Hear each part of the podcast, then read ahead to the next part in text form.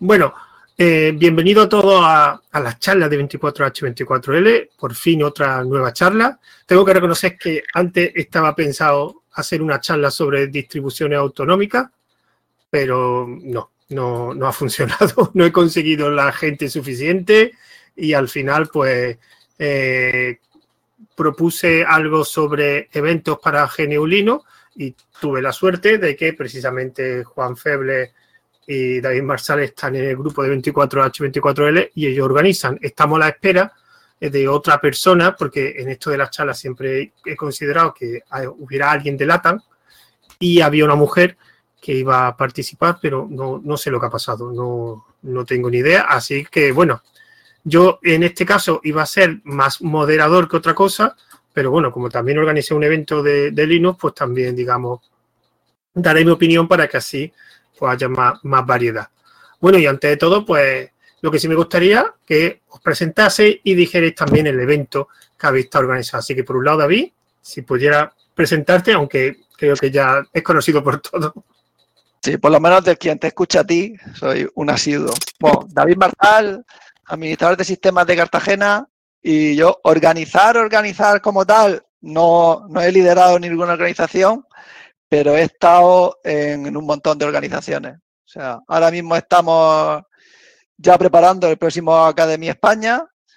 Juan Feble me adoptó y estuve el año pasado en el Flisol Tenerife. Este año, ah, mira, sí que he organizado algo. Este año he organizado el Flisol en Valencia, junto con Geniulinus Valencia. He estado de voluntario en el Libre y no sigo. Creo que es suficiente. le paso a Juan.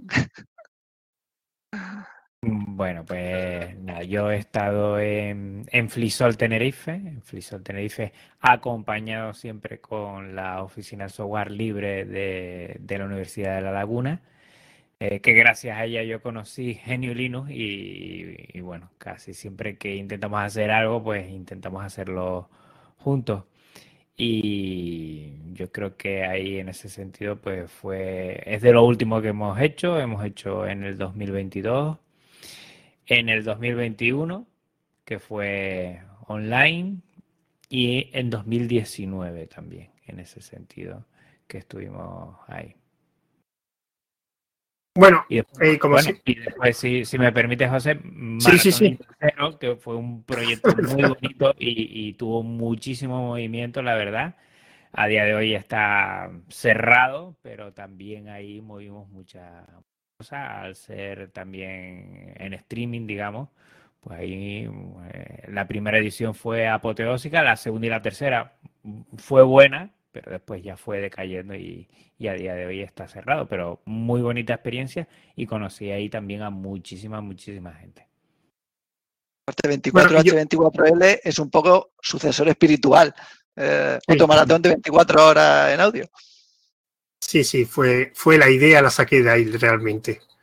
Así que tampoco fue, fue original, así que lo que pasa es que sí, fue.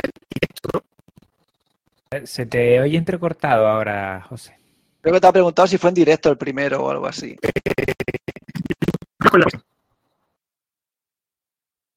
¿Pero me escucha bien? Ahora sí. A rato. Sí. A rato sí se va. Eh, que si fue en directo. Sí, fue en directo, ¿no?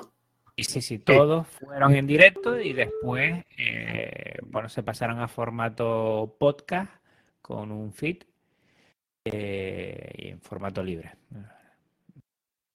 Vale, vale. Bueno, pues la primera pregunta que os quería hacer es ¿por qué existen o para qué es mejor? Bueno, voy a reformularla.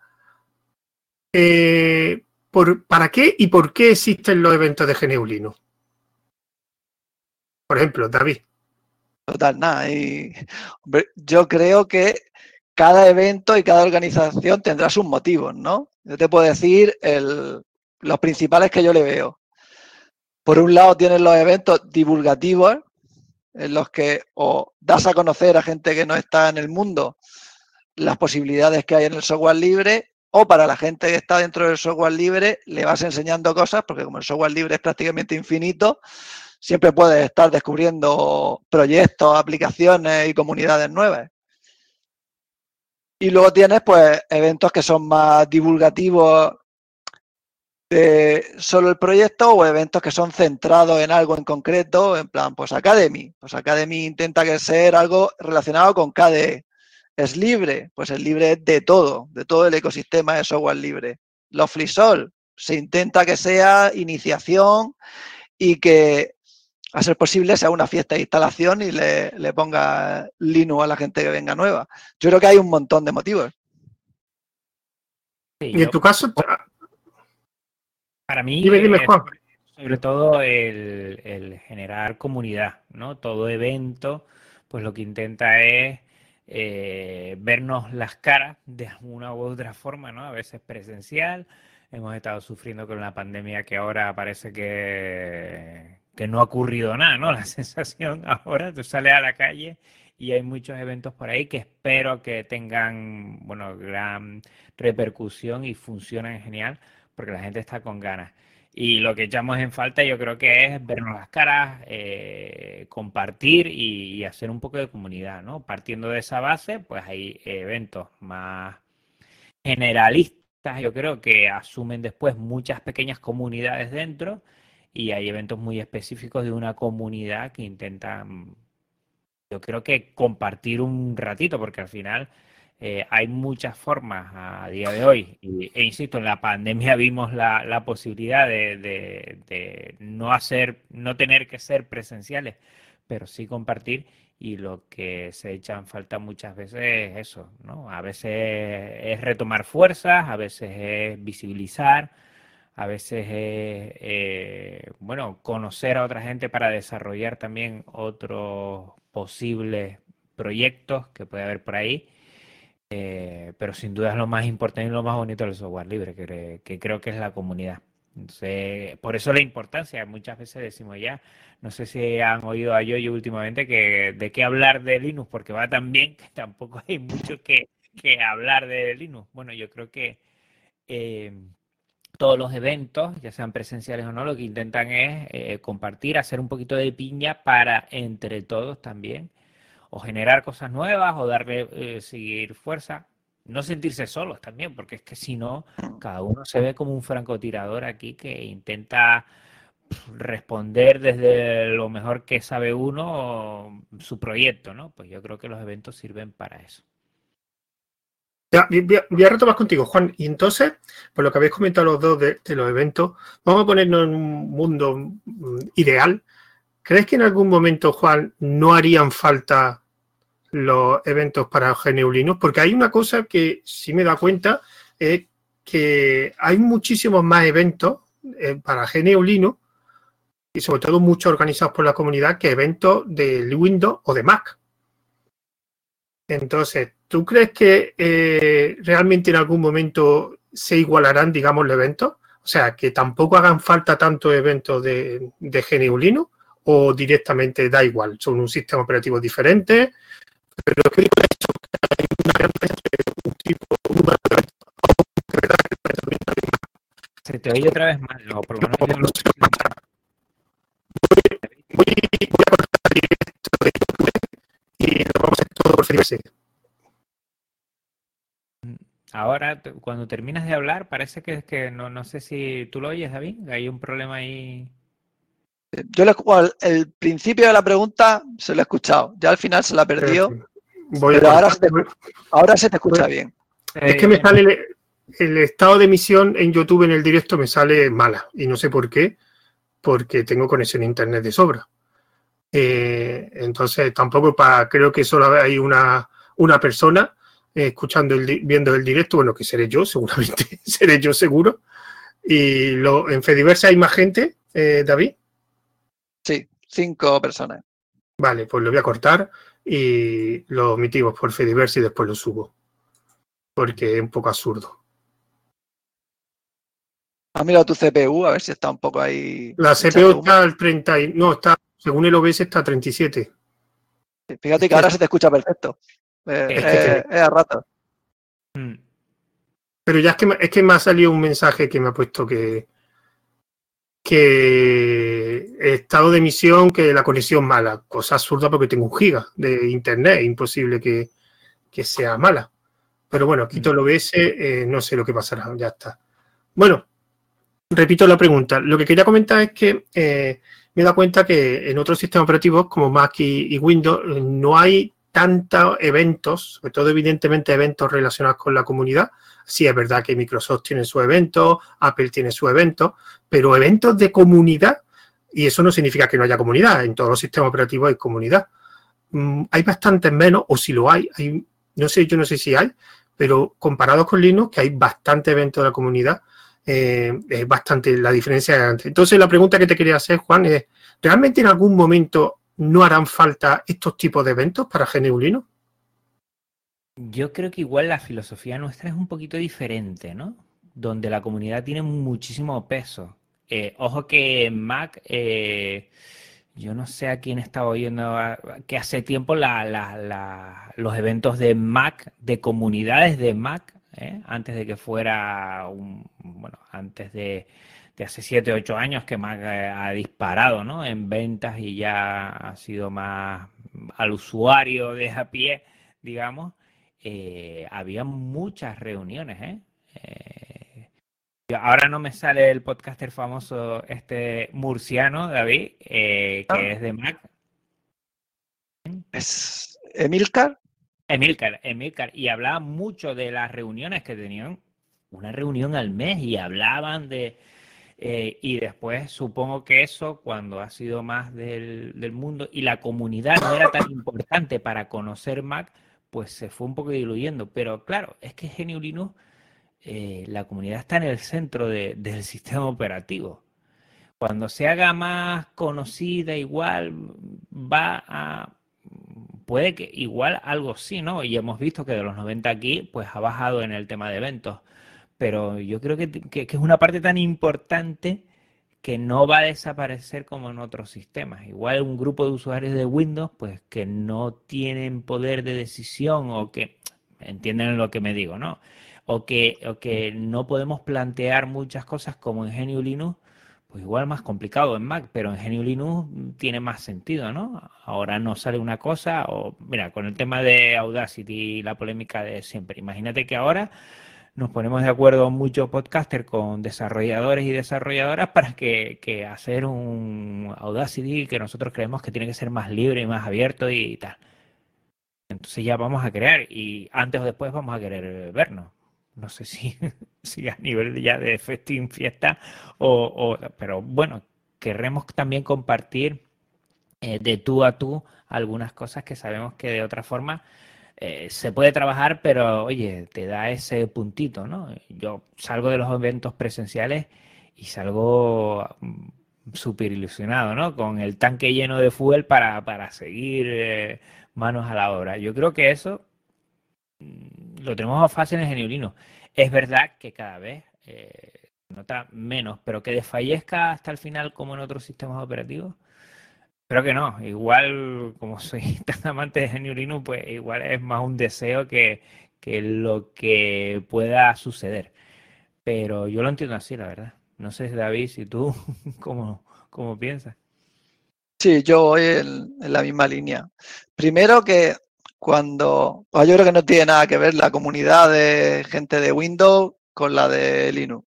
Y ya tiene que crecer mucho Linux para llegar a un 95% de, de mercado en el escritorio. O sea que tenemos tiempo. Pero es que por, por espíritu, el que está en el mundo del software libre le gusta compartir. Y le gusta contarle a alguien lo que ha hecho, dárselo a los demás para que puedan usarlo. Ese espíritu Ah, es muy difícil que se vaya. Mientras que haya proyectos de software libre, habrá algún evento. Si no es de una aplicación en concreto, será de un tipo de aplicaciones. Cuando eres un nicho, cuando eres poco, te gusta juntarte. Y cuando tienes un proyecto de algo que te apasiona, también te gusta juntarte. O sea que por un lado o por otro, yo sé que siempre van a haber eventos de GNU Linux. Yo espero que cada vez haya más. Papá largo entonces, sí, sí, porque como siempre. Pero una, una cosa. Por ciento, pues vamos a tener eventos para rato. No, pero, pero una cosa sí, sí es verdad que no es que no haya eventos en, los otros sistemas operativos, es que esos eventos, por lo menos los que yo conozco, están muy enfocados a empresas. Y ahora, eh, ¿qué pasaría? Porque esto es una cosa que yo, es verdad que la cuota de mercado, como dice David, no va a llegar al 95, ni al 80, ni al 70, pero sí es verdad eh, que cada vez eh, va a haber más empresas que van a apoyar o aportar de diferentes formas, ya sea sus productos los van a migrar, de hecho la última Microsoft, que quien le diría que hace 10 años o 15 años Microsoft iba a sacar productos para Linux, pero claro, tenemos que pensar que Linux, aparte de la filosofía, sigue siendo un mercado. O sea, genera mucho dinero, sobre todo en la parte empresarial. Y, vosotros pensáis a lo mejor que llegará un momento en que estos eventos se van a trasladar y va a haber menos de comunidad y más de empresas, porque eventos de empresas en Linux, con los dedos contados, creo que hay. No hay el, el Linux Summit, creo que se llamaba uno, el Open Expo, pero el Open Expo yo no sé si está enfocado a la empresa o, o a comunidades, porque es verdad que va a haber evidentemente, conforme Linux va consiguiendo, que yo sí, es verdad, creo que va a haber más cuota de mercado de Linux, contra más cuota de mercado, más empresas se van a involucrar. ¿Creéis que en algún momento, que no vendría mal para los eventos de comunidad que tengan un patrocinio o que tengan detrás empresas? Claro que no, Pero ¿creéis que va a haber una migración como está pasando en otros sistemas operativos que básicamente en Windows y en, y en Mac eh, son eventos más empresariales? Yo, diría, porque yo estoy muy a favor de, que haya una sinergia entre empresas y comunidades. Creo que es bueno. Hay que saber qué tipo de relaciones para que eh, no se ponga en entredicho la filosofía del software libre, ¿no? Eh, fijémonos que ya pasó algo parecido y salió el, open source, ¿no? Para intentar, ¿sabes?, tirar más hacia la empresa y que la empresa eh, viera más mm, interesante ¿no? lo que es el código abierto, ¿no? Digamos, eh, cómo hacer eso para que tanto las comunidades como las empresas salgan ganando y estén equilibradas, que nadie quiera sacar mayor provecho, ni de las comunidades de las empresas, porque si no, las empresas no quieren entrar y no quieren invertir. Eso es un hecho, ¿no? Si las empresas ven que el software libre es, digámoslo así, ¿no? Como se nos ha vendido muchas veces, que es software gratuito y ya está, y no voy a sacar ninguna rentabilidad, ninguna empresa va a querer entrar. Que yo creo que fue uno de los motivos porque el open source ha salido para intentar por lo menos mm, dar un algo más interesante ¿eh? a las empresas, lo cual yo no estoy de acuerdo, ¿eh? Eh, si en eventos se meten empresas, el evento gana porque gana, porque tener a alguien que, te respalde eh, sin que encorsete, porque si no, entonces la, termina el evento de la empresa y la empresa cuando no invierta, pues se va al evento al garete. Entonces tiene que haber ese equilibrio, que yo creo que, funciona muy bien. Tenemos soluciones en, distribuciones de que todos conocemos, donde las empresas eh, están ahí y funciona bien, ¿no? La relación que tiene, por ejemplo, Debian con comunidad con Ubuntu, ¿eh? aunque haya gente que no le gusta, pero Ubuntu invierte en muchas cosas de Debian y Debian invierte en muchas cosas de, bueno, evidentemente, ¿no? Entonces, si mientras eso esté equilibrado, la relación que tenga Debian, la comunidad de Debian con Ubuntu, que es una empresa, aunque hay una comunidad de usuarios detrás y, y tenemos las UbuntuCon que funcionan muy bien por las comunidades que hay, ¿eh? Si hay un, equilibrio ahí, seguiremos en, una relación óptima. Estoy pensando en, un problema que ha aparecido en España con otro país, que no quiero hablar de eso, pero es algo parecido, ¿no? No quiero meterme en política, que es algo aquí escaldado. Pero mientras hay una relación donde los dos ganamos algo y no perdemos mucho, pues seguiremos así. El problema es cuando una empresa siente que el software libre, que podríamos hacer también otro, otra charla, cuando se siente que no, funciona el software libre como rentabilidad y entonces no se meten, ¿vale? Hay ese equilibrio, funcionará muy bien. Y los eventos, pues funcionan muy bien. Los eventos hasta a día de hoy, pues funcionan, eh, corrígeme de mí, porque detrás hay un ayuntamiento y tal, no sé qué es peor, si los políticos o, el tema de, depender de, las empresas y después porque hay mucha gratuidad de comunidades, que es mucho tiempo detrás de, mucha gente que da ese fin de semana largo, más todo lo que es organizar y todo eso. Mientras haya equilibrio entre los dos, perfecto. Desde que se descuelgue uno u otro, y digo uno u otro, ¿eh? porque yo estoy muy a favor, insisto, en que las empresas estén dentro de los eventos y dentro de, los proyectos de software libre. Eh, mientras haya ese equilibrio, funcionará. Y tenemos muchos mm, ejemplos que funcionan muy bien en ese sentido. Bueno, eh, voy a preguntarle ahora a David, que estamos callados. Y a mí, a mí realmente eh, me gusta preguntar, sobre todo me gusta conocer de las cosas, no las cosas que funcionan, sino siempre me gusta hacer las preguntas negativas, las cosas que no funcionan. Y así que con tu experiencia en diferentes eventos que has participado, David, ¿qué es lo que falla en los eventos de Linux? Uf, fallan muchas cosas, como, como en todo, pero por ejemplo, siempre falta mano de obra. O sea. Eh, pero mano de obra, David, ¿no crees que precisamente es lo que sobra en, los eventos de Linux? De eso nada. Yo, los eventos de Linux que conozco lo hacen cinco personas. Ah, bueno, vale, vale, vale, vale. Yo me refería más a participantes. Que yo lo que me refería más a participantes. Que ahí realmente. Ahora, llegaré, ahora llegaré. Ah, vale, vale, vale. Casi siempre son los que tiran del carro. Son cinco. Incluso sé una asociación como Genulinus Valencia, Galpón, suelen ser tres o cuatro. Academy, y aparte suelen ser los mismos. A veces hay uno que viene nuevo, ayuda, no sé qué, pero hay, hay pocas, no son 20 no son ahí. Luego, no tiene ah, diseñadores gráficos, gente de otras disciplinas. Cuesta mucho encontrar a alguien. De hecho, a mí me pasó hasta hace poco de que en una oferta de trabajo de un grupo de software libre, nadie, nadie contestó, nadie quiso hacer nada en diseño gráfico. O sea que eso está chunguísimo. Pero una pregunta, David, porque, porque lo de diseño gráfico yo también lo viví con 24H. ¿Esa oferta era pagada? ¿Se pagaba por.? Esa oferta la puse yo y puse expresamente: ¿alguien quiere dar presupuesto? Pues hay un grupo de, de GNU de diseñadores gráficos en Telegram. Con 300, 400. A mí tampoco, a mí ninguno tampoco. Cuando 24H pedí ayuda y cero. Cero, cero presupuestos presentados. Pero después también te digo, la mano de obra el... ¿Qué te voy a decir? Que se me ha ido con esto del este. Ah, bueno, te paso lo siguiente, que es, yo cuando escucho a Juan, que me da una alegría enorme, de hecho lo escucho esta tarde, que dice que tiene como 2.000, 2000 escuchas por podcast, ¿no? Y eso a mí me llena el corazón de decir 2.000 personas interesadas en el software libre. Luego, cuando vas a un evento del software libre, como mucho en online, mezcla todo 300 personas. No conozco ningún evento en España que haya superado 300. Digo, ¿dónde está toda esa gente? Digo, esa gente le echa de menos. Que a mí, la verdad, en el último, por fin después de la pandemia, pude ir al Flisol Valencia y fuimos 30 y la verdad es que no me daba para hablar con tanta gente, pero salí encantado. Pero me encantaría que tuvieran, que en el libre de, en una semana, que hubiera un poco más, que, que tenga tirón, porque sé que somos más, o sea, somos pocos en el mundo, pero en números somos más que, que 300.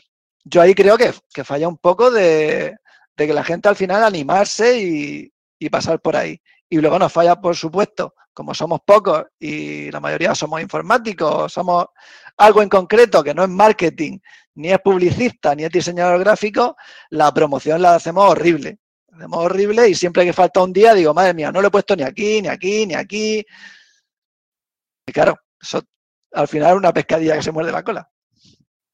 Yo, aquí te, tengo que aportar una cosa, David. Como, yo hice un 24H, 24L de Linux y después hice otro de programación, tengo una forma de comparación eh, muy grande. Y me di cuenta de una cosa. Me di cuenta que la comunidad de Linux es una, una comunidad participativa, pero como de forma privada, digamos. Me explico. Cuando yo el 24H eh, eh, organicé dos ediciones, el formato fue el mismo. Fueron 24 audios, tres personas, eh, un moderador y dos participantes. Y eran los mismos vídeos, eran 24. Digo, perdón, audio. Bueno, pues cuando hice el primero de Linux, yo generalmente, entre comillas, soy más conocido en la comunidad de Linux que una comunidad de programadores. Yo no soy programador y es verdad que por algún proyecto mío he entrevistado a programadores, pero no soy. me costó muchísimo más conseguir a la gente que participara en el 24H, 24L de Linux, que de hecho, además vosotros sois el ejemplo, varios repitieron audio, ya sea de moderador o incluso de participante, que en el de programación, que me costó muy poco conseguir la gente. Y no calculo que el 50% de los que conseguí no los conocía. Porque es verdad que la mayoría de la gente de Linux eran gente que o las conocías como vosotros o por lo menos había hablado por, con ellos en Telegram. Y es verdad que los programadores, la comunidad de programadores, son gente que están muy acostumbrada a hacer cosas de forma pública. O sea, hay oponencia o presentaciones. Es verdad que el, ecosistema de, de, eventos de programación es inmenso, inmenso. Y ahí me di cuenta que eso es un fallo que le veo a la comunidad de, Linux, que sí es verdad que es participativa, pero en un modo eh, muy privado, o sea, en tu grupo de Linux, en tu foro, eh, pero lo a un ámbito más público, le cuesta mucho a la, gente hablar, le da como vergüenza. Y los programadores, al contrario, los programadores están acostumbrados. De hecho, en la gran mayoría que participaron en 24H, 24L, no era su, la primera vez que participaron en un evento. Yo diría casi el 95, por no decir el 99%, todos habían presentado eh, o habían estado en otro evento o habían hecho presentaciones. Cuando hice el de Linux había gente que era la primera vez que hablaba en, público. Digamos, bueno, en público, tampoco es que fueran públicos porque eran grabados, pero es la primera vez que incluso grababan un podcast. O, entonces, eso es la gran diferencia que veo entre las comunidades. Y no es por tamaño, porque es verdad que la comunidad de programadores es muy grande, pero la de Linux también es muy grande. Y es verdad que después se nota somos tímidos. Los, los linuxeros, el estereotipo, somos un poco tímidos. No nosotros en concreto, pero en general. No, pero porque están acostumbrados a foros, a eh, grupos privados, a, o sea, al final a ámbitos muy cerrados. O sea, después lo que tú dices, al final, cuando tú te vas a eventos presenciales, te encuentras siempre los mismos. Al final siempre te encuentras lo mismo. Son gente, es lo como dicen, más tímida, más, más corta y y es curioso que, esa es la gran diferencia que vi con los programadores. Gente que a mí no me conocían de nada y que contacté con ellos en Twitter y al momento aceptaron. Aceptaron de una persona que había hecho, que iba a organizar un evento que no lo conocía de nada y dijeron, ah, pues mira, muy interesante, me interesa, participo. Y al momento es que conseguí toda esa gente, en es que eso me sorprendió. Eh, para Linux tardé a lo mejor un mes en conseguir todo y de hecho hubo audio que, que fueron una persona nada más porque el otra persona se cayó y no consiguió un sustituto. En lo de programación, todos los audios fueron dos personas, todos. Creo que no repitió ninguno, o sea que eran todos diferentes. Algún moderador sí participó después en un, audio. Y, o sea, que conseguí más gente y lo organicé. O sea, todos los ponentes los lo conseguí en menos de un mes. O sea, que a mí me sorprendió que fuera, entre comillas, tan fácil. Y eso creo que las comunidades de Linux deben cambiar. no sé si, no creo que cambie, la verdad, voy a ser sincero, pero debería cambiar, deberían ser, eh, abrirse un poco, porque también es verdad que si queremos que la cuota de mercado aumente y que tengamos, entre comillas, más poder, porque contra más cuota de mercado, más casos harán, ya temas de driver, temas de hardware, eh, hay que difundir más eh, y a gente que no sean los de siempre. Es como yo una vez dije que difundir Linux en Mastodon no es el objetivo. Es difundir Linux en sitios donde no sea, donde no estén los Linuxeros, porque si no, porque convencer a un Linuxero es absurdo. Yo lo quiero convencer para que utilice Linux una persona que no sabe de Linux. Y eso no están en esos foros. Entonces eso también es una cosa que somos muy, no sé si la palabra está bien dicho, muy endogámicos. Eso, por cierto, eso pasa mucho en el podcasting. En el podcasting pasa lo mismo. En el podcasting, yo me lo como, yo me lo quiso. Dime, David, ¿qué querías decir? Ah, una cosa que yo creo que lo mismo nos ayuda. Yo estoy de acuerdo en todo lo que has dicho. De hecho, tengo algunas opiniones impopulares sobre lo de predicar y todas esas cosas.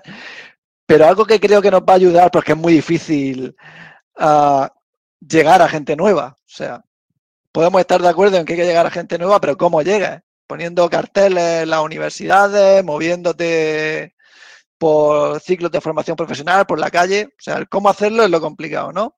Pero yo creo que tenemos algo que seguramente sea también impopular en algunos nichos dentro del nicho de Linux, que es que yo creo que la Steam Deck, cuando se popularice, porque ahora se vende la cuenta gotas, cuando dentro de un año o dos haya no sé cuántas miles de personas con una Steam Deck, yo creo que esa gente va a ser proclive a sumarse a un evento en el que se hable de la Steam Deck y Linux en general. Porque va a ser algo que ellos tienen, que ya están familiarizados, que aparte está muy chulo, que les gusta y les picará la curiosidad. Yo creo que por ahí podemos, y es una manera de que una empresa nos está haciendo un favor. Claro, el caballo dentro ya. Aparte que los eventos, perdona, eh, Juan, eh, que el evento, se, yo cuando hice 24H24L lo dije claramente, aunque después no fue por donde fue el evento, pero el evento era para gente que no sabía de Linux o que, o que quería probarlo o que lo conocía pero le daba miedo, no quería que fuera un evento para Linuxeros. Evidentemente, la mayoría de los espectadores, la mayoría de gente que escuchó fueron Linuxeros, pero no era mi intención. No, no, era, por lo menos la intención era para aquella gente, pero claro, ¿dónde está esa gente? Es el problema, ¿dónde está? Entonces, eso es el primer enfoque que tienen que ser los, eventos. Salir un poco de su zona de confort, de universidades, de, no sé, grupos de usuarios y, salir un poco fuera. O sea, yo, por ejemplo, cuando he estado dando formación y cuando ha sido formación más o menos técnica de programación, una de las cosas que hacía era instalar Linux en todos los equipos. Porque a la persona que le estaba enseñando programación le daba igual eh, eh, aprender programación con Windows que con Linux pues bueno, pues aprovecho y le, puse Linux. Y algunos de ellos sé que después siguieron utilizándolo. Y eran la mayoría no sabían lo que, bueno, sabían la palabra Linux, pero no lo utilizaban. Entonces, yo creo que esto, los eventos, tiene que haber eventos para los usuarios, pero tiene que haber eventos para los no usuarios. Que cómo se hagan, no tengo ni idea. Porque yo lo intenté y no me salió directamente. Sigue, Juan. Sí, yo creo que lo que estamos poniendo encima de la mesa es lo que ocurre. Al ser pocos, no estar especializados, el, marketing y comunicación es que ya es mm, básico. Digamos que, es que si, si, si, si no, hay muchas cosas que no, no deberían salir, ¿no? Yo estoy ahora en un colegio que dices tú, que bueno, que, podría tener otro formato y el marketing y comunicación es algo mm, estructural ya. ¿eh? O sea, si tú no sabes, entiéndame lo que voy a decir, si tú no sabes venderte y no sabes mostrarte a los demás y no sabes tener detrás una imagen, una filosofía, un, sabes todo eso que, que necesita, yo sé que esto suena muy raro, ¿no? Que necesita una marca, pero que es así. Eh, pues la gente pues no, no lo ve llamativo. Eh, y encima si somos pocos y nos tenemos que poner, eh, pues uno aguanta el andamio mientras otro pone otro a la vez con la otra mano, pues claro, hay cosas que, cuestan más, más salir. Steam Deck, que estamos hablando hace poco, es un ejemplo de cómo el diseño ha sido muy cuidado, cómo se ha vendido mucho antes, ha sido muy cuidado. Eh, KDE ha estado detrás muchísimo tiempo para perfilar algo y para que eh, Steam, la empresa Steam, vea que esto funciona y funciona muy bien. Hace poco vi un vídeo de cómo se le puede poner eh, un RetroArch súper perfilado, súper bonito. No el RetroArch que tenemos la mayoría en nuestras distribuciones, que cuesta masticarlo para empezar y uno, uno se pierde y bueno, yo, yo no soy muy aventajado, pero bueno, más o menos eh, sé por dónde van los tiros, ¿no? Y me cuesta, ¿no?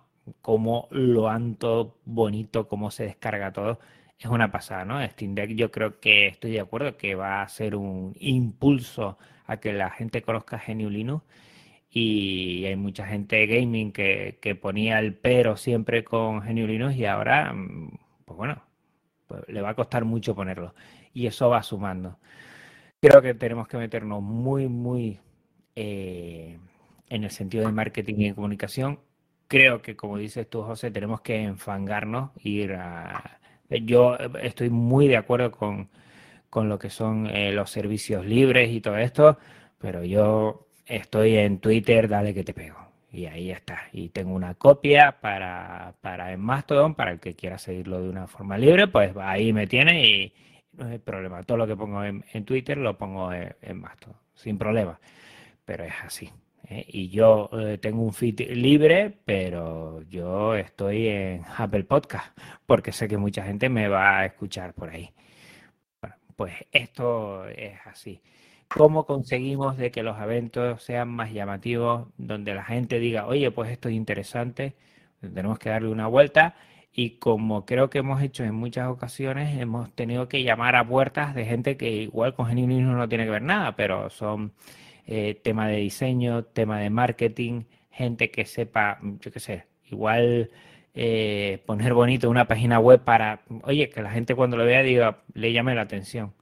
Además del caramelo, que es muy importante, que sea de buen sabor, eh, donde esté envuelto esa envoltura también la tenemos que cuidar mucho. Por ahora somos pocos, igual no nos da tiempo, porque ganas sí tenemos, de, demostrar eso, mm, pues, pues como es, que tiene muchas cosas muy bonitas.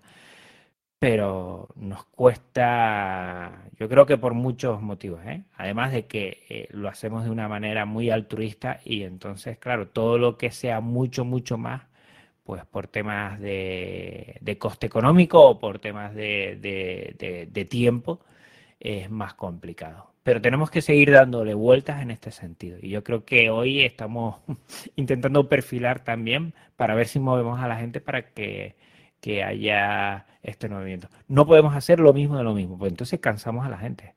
Se cansa hasta la gente que siempre ha venido. Entonces, mm, pensemos un poco. Dime, David. Y yo os voy a decir las cosas que a mí se me ocurren que se podrían hacer, pero nunca he tenido tiempo para hacerlas. Por eso que dice Juan de que somos pocos, estamos haciendo otras cosas, no somos especialistas, pero hay algunas cosas que sin saber marketing, yo creo que son de cajón, pero nunca hemos tenido tiempo de hacer. Que en un evento, si tú quieres ir a gente que no sea de Linux, pues tienes que enviar una nota de prensa a periódicos locales o periódicos nacionales si hace falta. Alguno te lo publicará. Luego, Mm, hay páginas de eventos que cualquiera puede enviar y te dicen que hay un, concurso de carnaval o que hay un festival de música. Ahí también se puede enviar información. Asociaciones de vecinos, grupos, asociaciones juveniles. A todos esos sitios se le puede enviar información. O sea, hay un tejido municipal y comunitario en, en la que se puede mandar información para hacerlo. Ahora, te tienes que hacer un listado de todo lo que hay en tu ciudad, tenerlo en un directorio, ir poco a poco enviando, saber cuál es la política de que puedes enviar ahí las cosas. Eso es un trabajo, un trabajo que suele hacer alguien de comunicación o un community manager que nosotros no tenemos. Y luego pues, tienes que publicarlo un mes antes para decir la fecha, tres semanas antes ir diciendo quién va, ir generando así un poco. Al final, si no tienes especialistas, necesitas tiempo y es difícil. Dime, Juan. Sí, sí, estaba pensando, hace poco vi un vídeo, además que David seguro que lo conoce, que es eh, Repair Café, no lo conocía ese proyecto, Repair Café. Pues un proyecto muy bonito en el que, eh, bueno, se mueve por, por, locales de, barrios que puedes estar, eh, están en toda Europa, creo que nació en, en Holanda, y es para reparar lo que tú quieras, ¿no? Dar potestad al usuario o usuaria a que repare sus productos, que puede ser desde una silla hasta un ordenador. Y entonces yo estaba viendo, me llamó la atención porque me llama mucho la atención eso del tema de, reciclaje y todo esto. Y cuando lo estaba viendo y estaba alguien como reparando un ordenador, digo, es que ahí tenemos que estar nosotros para decirle que además vamos a reparar su sistema operativo, le vamos a quitar la ventana, le vamos a poner un ñu y un pingüino. Y yo lo desconocía. Es que tenemos que ir a sitios donde en principio tampoco mm, case mucho, ¿eh? asociaciones de vecinos. Pues igual tú, yo me tengo que pasar por mi asociación de vecinos, que cada vez que, que saco a las perritas me paso por ahí, y preguntarles si tienen algo de informática y tal, y empezar por ahí.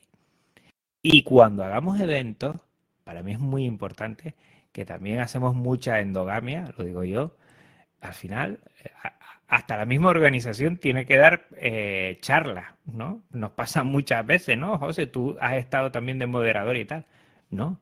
Tenemos que buscar a gente de fuera, que esa gente mueve a otra gente, porque si no, somos, somos la, cola que es el pez que se muerde la cola y estamos ahí lo mismo, lo mismo. A, nosotros nos ha pasado alguna vez de decir, oye, es que la gente que ha venido, la gente que ha venido por los, las cuatro o cinco personas que no eran de la organización.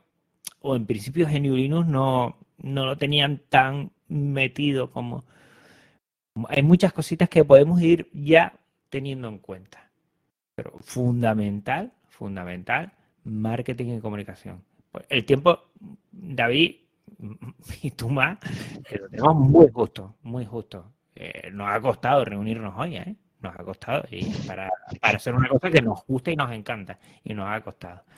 Cada vez tenemos que luchar más contra, contra muchas cosas. No quiero caer en el cuñadismo típico que siempre se oye, pero es que eh, detrás de estos eventos tenemos contraofertas como mm, me quedo en casa y me enchufo Netflix y estoy Netflix como cualquier otra cosa, ¿eh? Y estoy ajustito ahí, o es que tengo que hacer esta otra cosa o, aquella otra. Es que también tenemos una contraoferta que es complicada, ¿no? Y a mí me encantaría estar dentro de dos fines de semana en Vigo disfrutando de Deslibre, pero me ha sido imposible por motivos eh, de trabajo. Pero bueno, si no, también tendría que hilar otras cosas para que quede todo perfecto. Entonces, a lo que decimos es, tenemos que, eh, a la hora de organizar los eventos, no solo fijarnos en qué decir, sino cómo decirlo, cuándo decirlo y quién lo va a decir. Creo que es muy importante también tener esas cosas. A veces vamos muy, muy rápidos porque es tiempo personal, es tiempo de, bueno, como ahora nos estamos reuniendo nosotros, de noches semanales en una horita y media y corre porque la pareja me está esperando y tenemos que seguir haciendo más cosas.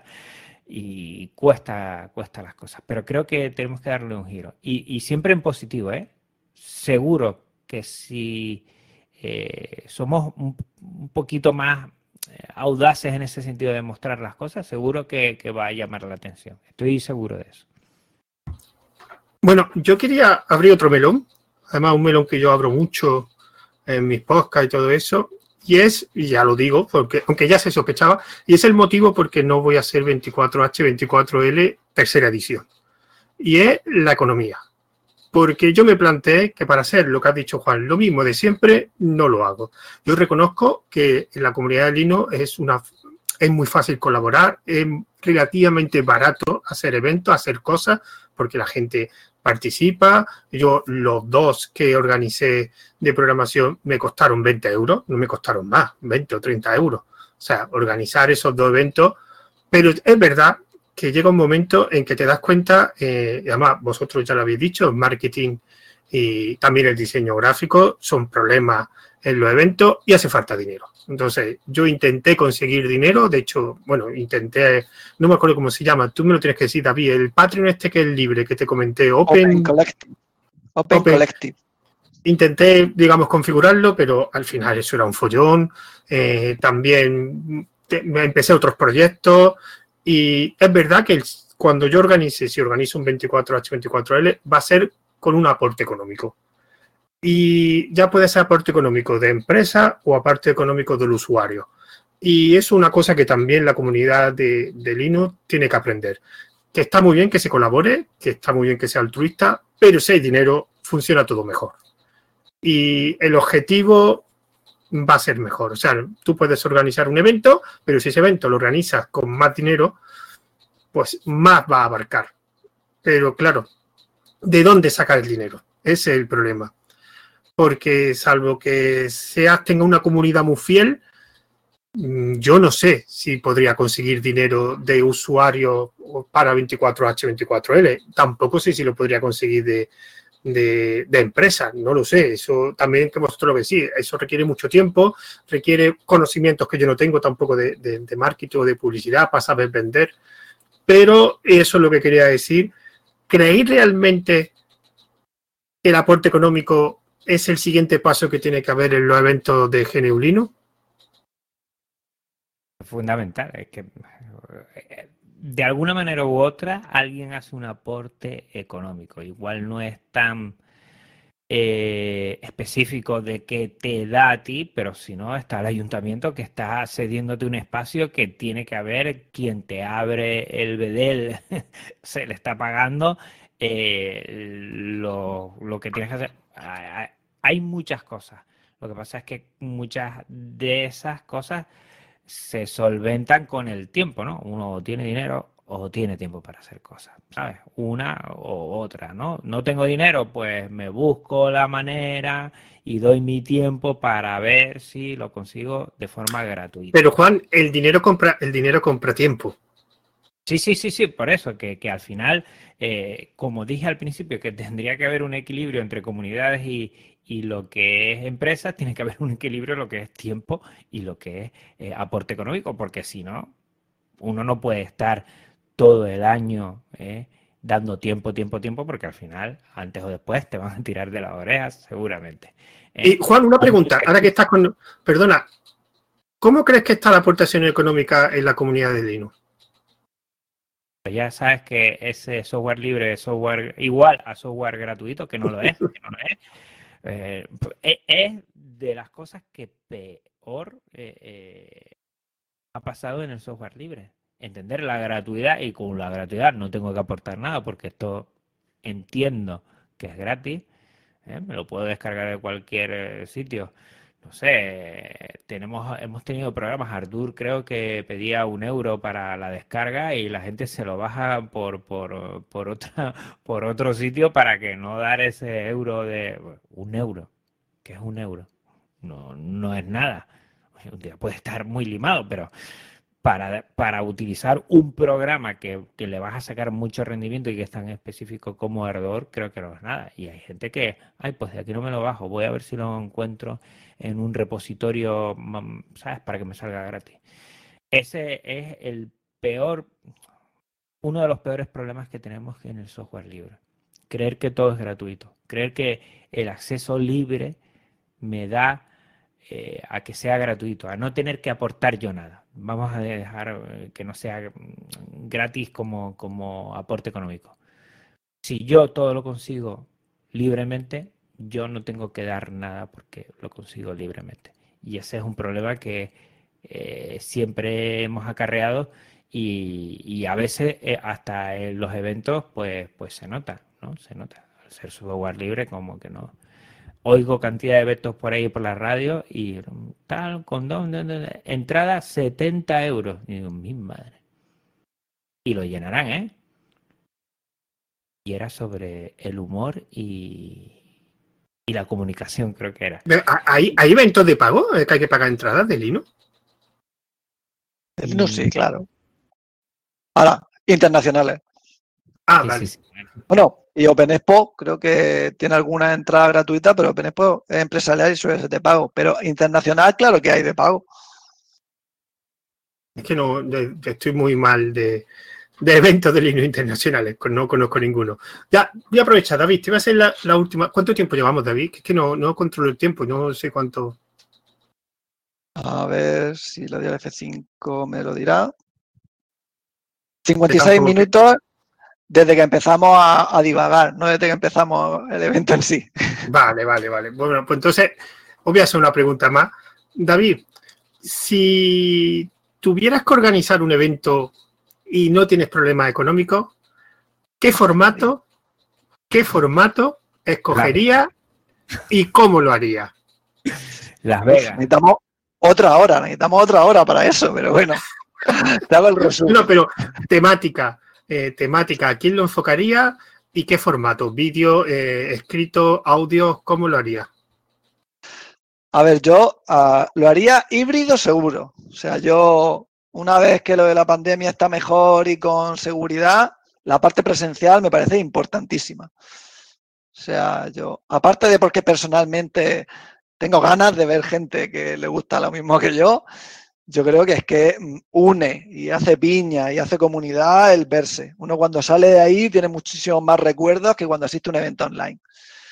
Con lo cual, la parte presencial fija, la parte online también, porque uno no puede olvidar que presencialmente es imposible que vaya toda la gente, o sea, ya no solo porque no tenga tiempo o no le venga bien o porque físicamente es imposible, porque esté en Asia, en Rusia o esté en América Latina. Con lo cual, la parte híbrida te da que el que está lejos puede verlo, el que está cerca puede ir, con lo cual ese sería el, el formato. Luego la temática. Pues a mí la verdad es que las temáticas de Libre en concreto me gusta mucho, porque es todo lo que cualquiera quiera comentar, tiene cabida. O sea, no es una temática cerrada. Es, si tú quieres hacer un track de la Wikimedia, un track de la Wikimedia. Si quieres hacer un track de seguridad, un track de seguridad. Si quieres hacer un track de iniciación para gente novata, lo puedes hacer. Puedes montar talleres para instalarle ordenadores a la gente. Puedes hacer de todo. Simplemente hace falta gente que quiera dar esas charlas y montar esos talleres. Con lo cual yo no le pondría cortapisas al evento, diría, va a ser solo de instalación de equipos o de cómo securizar tu ordenador, porque ahí está, somos un nicho muy pequeño para cerrarnos. Yo lo abriría y cualquier persona, cualquier voluntario que quiera hacer un taller de algo, si él dedica su tiempo a eso, yo creo que tiene cabida en un evento del libre. Y luego si tengo dinero y tengo recursos, pues yo haría una imagen corporativa con un estilo, un diseño, que todo se siga.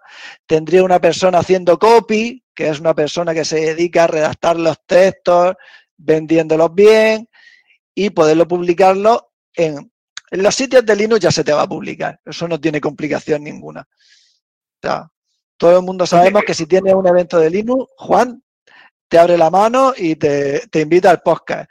El, en Mastodon va a salir publicado. Víctor HCK te hace un artículo. En cada blog va a salir. Yo, para empezar, le daría las gracias a esa gente y no me olvidaría y le daría una aportación, porque otra cosa que pasa mucho es, entre el que tengo dinero, pues me voy afuera porque es donde tienen que verme, pero me olvido de los que han estado aquí toda la vida. Eso es lo que te iba a decir, David. Eh, te he dicho que tenía, no tenías problemas de dinero. Entonces, eh, la pregunta que te quería hacer también, ¿y ponentes de pago?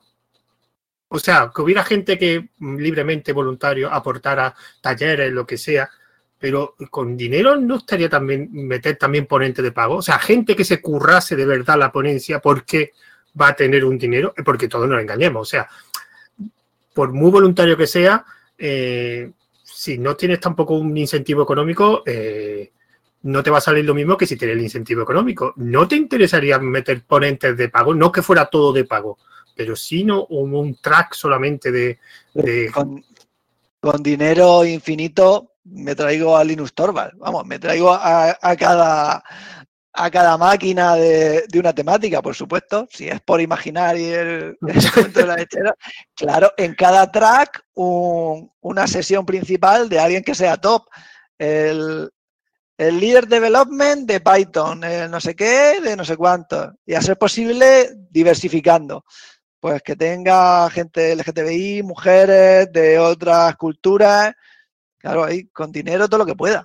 ¿Y el formato cómo te gustaría? Porque el libre básicamente es vídeo, ¿no? Eh, no hay audio ni texto, ¿no? No, el vídeo son. O sea, es una charla o un taller presencial que se puede emitir en directo o grabar. Mm. Yo lo haría así, porque yo creo que artículos y blogs hay y no creo que tengan mucho tirón.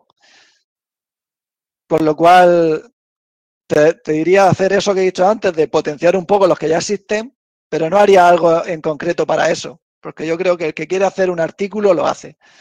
Y al final los que los quieren leer, lo leen. Y podcast, yo creo que es una de las cosas en las que estamos bastante bien. ¿eh? A mí no me da la vida para escuchar todos los podcasts que me gustaría de software libre. O sea que no generaría más. Eventos presenciales sí que he hecho en falta. Sobre todo porque encima me pasa como a Juan. Ahora hacen el libre y no puedo ir por conciliación. Veremos a ver si tenemos suerte y a la Academy E, que será por, por octubre, a ver si a ese puedo ir, que también está difícil porque va a ser jueves y viernes. Bueno, Juan, tu evento favorito con dinero a mansalva. Objetivo, temática. A mí, a mí me gusta mucho, es más de desarrollo, ¿no? Pero me gusta mucho el concepto de, de las bootcamp. O sea, mm. quedarse muchas horas para conseguir algo con gente muy diferente y por equipos. A ver, yo creo que eso es súper interesante. Yo que no tengo ni idea. No se llaman bootcamp, yo sé que se llama, tiene otro nombre, que es juntarse un conjunto de personas, un maratón, no, ¿cómo se llama? Un. Hackathon. Hackathon. O sea, hackathon es cuando va a, fin de a programar, seguramente. Claro, un fin de semana en un sitio y echarle horas. Eso hicieron uno muy, muy chulo hace poco, que lo escuché entre Dev y Ops, otro podcast, que se juntó una comunidad como si fuera una cabaña rural perdida en el bosque y ahí se juntaron, pues no sé si 50 o 20 personas pagando, no sé si 300 euros por todos los días y aprendían a programar un poco y, la verdad es que estaba chulísimo. A ver cómo, cómo se le puede dar un tinte de genio Linux a todo eso, de compartir y de, estar mucho tiempo conviviendo. A mí me gusta mucho esa idea, sinceramente, porque yo creo que lo bueno de los eventos son las experiencias y si son de largo periodo, pues, pues se, se pasa mejor. Y yo creo que tener una finalidad, crear equipos y tal, ir teniendo reuniones a ver cómo, eso me llama mucho la atención, la verdad. Cómo conjugarlo bien para que no sea eh, solo de programación, sino tal. Seguro que hay fórmulas porque seguro que se puede hacer. ¿eh? Y que la gente disfrute y se vaya a casa pues pensando, oye, ya he conocido a esa persona y, bueno, igual de esto cojo esto importante, pero me da para sacar un proyecto adelante con gente novel, con gente muy experimentada también, que puedes hacer que dinamice mejor todo eso. Yo creo que sería algo diferente, o por lo menos en Genio Linux no sé si lo hemos utilizado alguna vez, este formato, y que llamaría la atención. Pues busca, busca alguna casa por las islas que tú conozcas y Mira, lo primero tendría que ser en, en Madrid. ¿Por qué en Madrid? Porque es más fácil para toda la gente ir. O sea, es que te, te juegas mucho ya eh, en, el, en los previos. ¿Eh? Yo que he estado en, temas de educación y también hay cosas, eh, casi siempre elige Madrid por eso. Hay sitios más idílicos. Igual yo, he estado también en Santiago de Compostela, que es brutal, pero claro, en Madrid es, facilita a mucha gente estar. Eh, yo creo que a veces se hacen quedadas también, ¿no? Que es más, más cortito, quedadas de de pequeñas comunidades de podcasting y siempre las suelen hacer en Madrid. Quedan ahí, están un fin de semana y bueno, se organizan y están por ahí. Bueno, imagínate más en un sitio, no, no, no tanto de, de, conocerse sin más, sino también elaborar algún tipo de, de actividad en la que puedas poner eh, tus conocimientos y puedas ayudar a algo. No, no sé de qué forma, ¿eh? Pero siempre eso me ha llamado mucho la atención. Pues mira, lo que se me ha ocurrido ahora mismo, un evento que estaría curioso sería eh, juntar eh, grupos de desarrollo de la distribución autonómica y juntarlos todos en Madrid, porque creo que sigue estando la de Galicia, creo que la de Valencia se sigue haciendo, creo que la de, bueno, Andalucía creo que también se sigue, y juntar responsables los pequeños equipos, juntarlos en Madrid, allí en la sierra, y, y que cada uno vaya desarrollando diferentes cosas de su distro y encima que se comuniquen entre ellos, que se puedan coordinar. Porque... Eso lo han hecho hace poco, algo parecido, ¿eh? Ah, sí. En Aragón o Zaragoza no estoy muy seguro, pero vamos, hace menos de un mes se juntaron todas las distros autonómicas en un evento. Lo que pasa es que era privado, yo me hubiera encantado que fuera en streaming, pero tú veías el listado y había un montón de distribuciones que yo creo que será gente que desarrollaba esas, porque yo creo que hay algunas que ya no siguen en marcha, pero lo hicieron. Ya no sé si se fueron a una cabaña rural y estuvieron, pero hicieron unas jornadas ellos. Pues ya está, ya próximo 24H24L, que lo sepáis, va a ser rural, va a ser edición rural. Le pedimos a Yoyo ya que nos vaya haciendo espacio, que nos busque un sitio, ¿sabes? vive, vive cerca. Nos lleva en tractor, nos lleva hasta allí. Pasamos por la olivera. Pero, pero en verano no, ¿eh? En verano no, en verano tiene que ser en invierno, que aquí está haciendo un calor. Bueno, pues Si queréis comentar algo más, yo lo voy a dejar ya. Tampoco quería, no sé, una hora llevaremos grabando aproximadamente. Eh, y tampoco quería, porque ya también la hora que hay, me imagino que vosotros tendréis también que hacer cosas y yo también me, tampoco me puedo acostar muy tarde. Bueno, antes de todo, muchísimas gracias por participar de, en este, este nueva charla. Ya la siguiente será para septiembre. Tengo que decir que estoy tardando mucho porque me cuesta, es que cuesta bastante conseguir temas y sobre todo, además aquí tenemos dos ejemplos de, de coordinar las fechas para que, de hecho, no ha costado un montón, bastante. Y de hecho, yo pensaba grabarlo un viernes, como, perdón, es que tengo alergia y estoy, que estoy a punto de estornudar y no me sale. Y, y al final lo hemos conseguido un jueves, que no era el día que yo pensaba, precisamente, pero es verdad que es muy complicado. Ya intentaré más adelante otra charla con otras temáticas y espero que ya sea para septiembre. Y ya por último, bueno, David Marsal, eh, ¿dónde te podemos localizar? Como siempre, aunque tú ya, esto ya te lo he preguntado un montón de veces. Ah, simplifico. En Mastodon ya hay enlaces al resto de gente. O sea, al resto de, sitios. Como David Marsal está, ¿no? ¿Cómo está en Mastodon? ¿Cómo estoy en Mastodon? Como David Marsal C. Ah, y en tu caso, Juan, ¿dónde te podemos localizar? Lo más sencillo es podcastlinux.com en la página y ahí está, bueno, toda la, información de diferentes redes sociales y, también tanto vídeo como audio. Eh, agradecerte, José, que, nos hayas unido hoy aquí y yo creo que, que, debemos seguir dando impulso. Yo creo que lo bueno de los eventos es que uno coge fuerzas y para mí, por ejemplo, hoy, y yo creo que, nos va a pasar a los tres, nos iremos a la cama también con ese buen sabor de boca de compartir por lo menos este ratito. Yo creo que los eventos es algo más. Y agradecer a la organización, que sería la manta a la cabeza, y, es muy complicado. Nosotros que hemos estado de alguna u otra manera en, en proyectos pequeños, medianos, ¿no? ¿no? Pues los grandes eventos también fíjate tú, eh, tiene eso. Y vuelvo a decir, equilibrio, ¿no? Entre organización y gente que vaya, entre empresas y comunidades y todo eso. A ver si, bueno, si la gente, sobre todo que tenga ganas de, compartir, que creo que es lo importante, eh, eh, más en estos, en estos cosas. Y creo que, que es que lo tenemos en el ADN, ¿no? La, parte de compartir, la parte de eventos, la parte de, de los usuarios y las usuarias somos los más importantes, no es el código, no es lo otro. Entonces yo creo que, tiene que tener mucho sentido los eventos y vamos a seguir apostando por ello. Bueno, pues ya por último recordad que este vídeo estará en Fediverse, en la, en la cuenta de 24H24L. También lo subiré en YouTube. He tenido un problema muy, muy gordo con el directo en YouTube, que lo he tenido que cortar. También lo subiré en YouTube y también subiré el archivo del vídeo al canal de 24H24L en Telegram, que es evento 24H24L. Recordad que también la cuenta de Twitter, que es 24H24L. Y la de Mastodon, que creo recordar que también se llama 24H24L, ¿no, David? Creo. Sí, la de Twitter creo que tiene un 1 al final. Ah, perdón, L1, perdón, sí, sí. 24H, 24L, L1. Creo que ya Juan se quiere acostar porque lo está poniendo ya oscuro el vídeo. Se va a difuminar en negro, va a desaparecer. Es que aquí también hace calor y como ponga la bombilla arriba, voy a terminar encendido. Voy a parecer un bucino. bueno, ha sido un placer.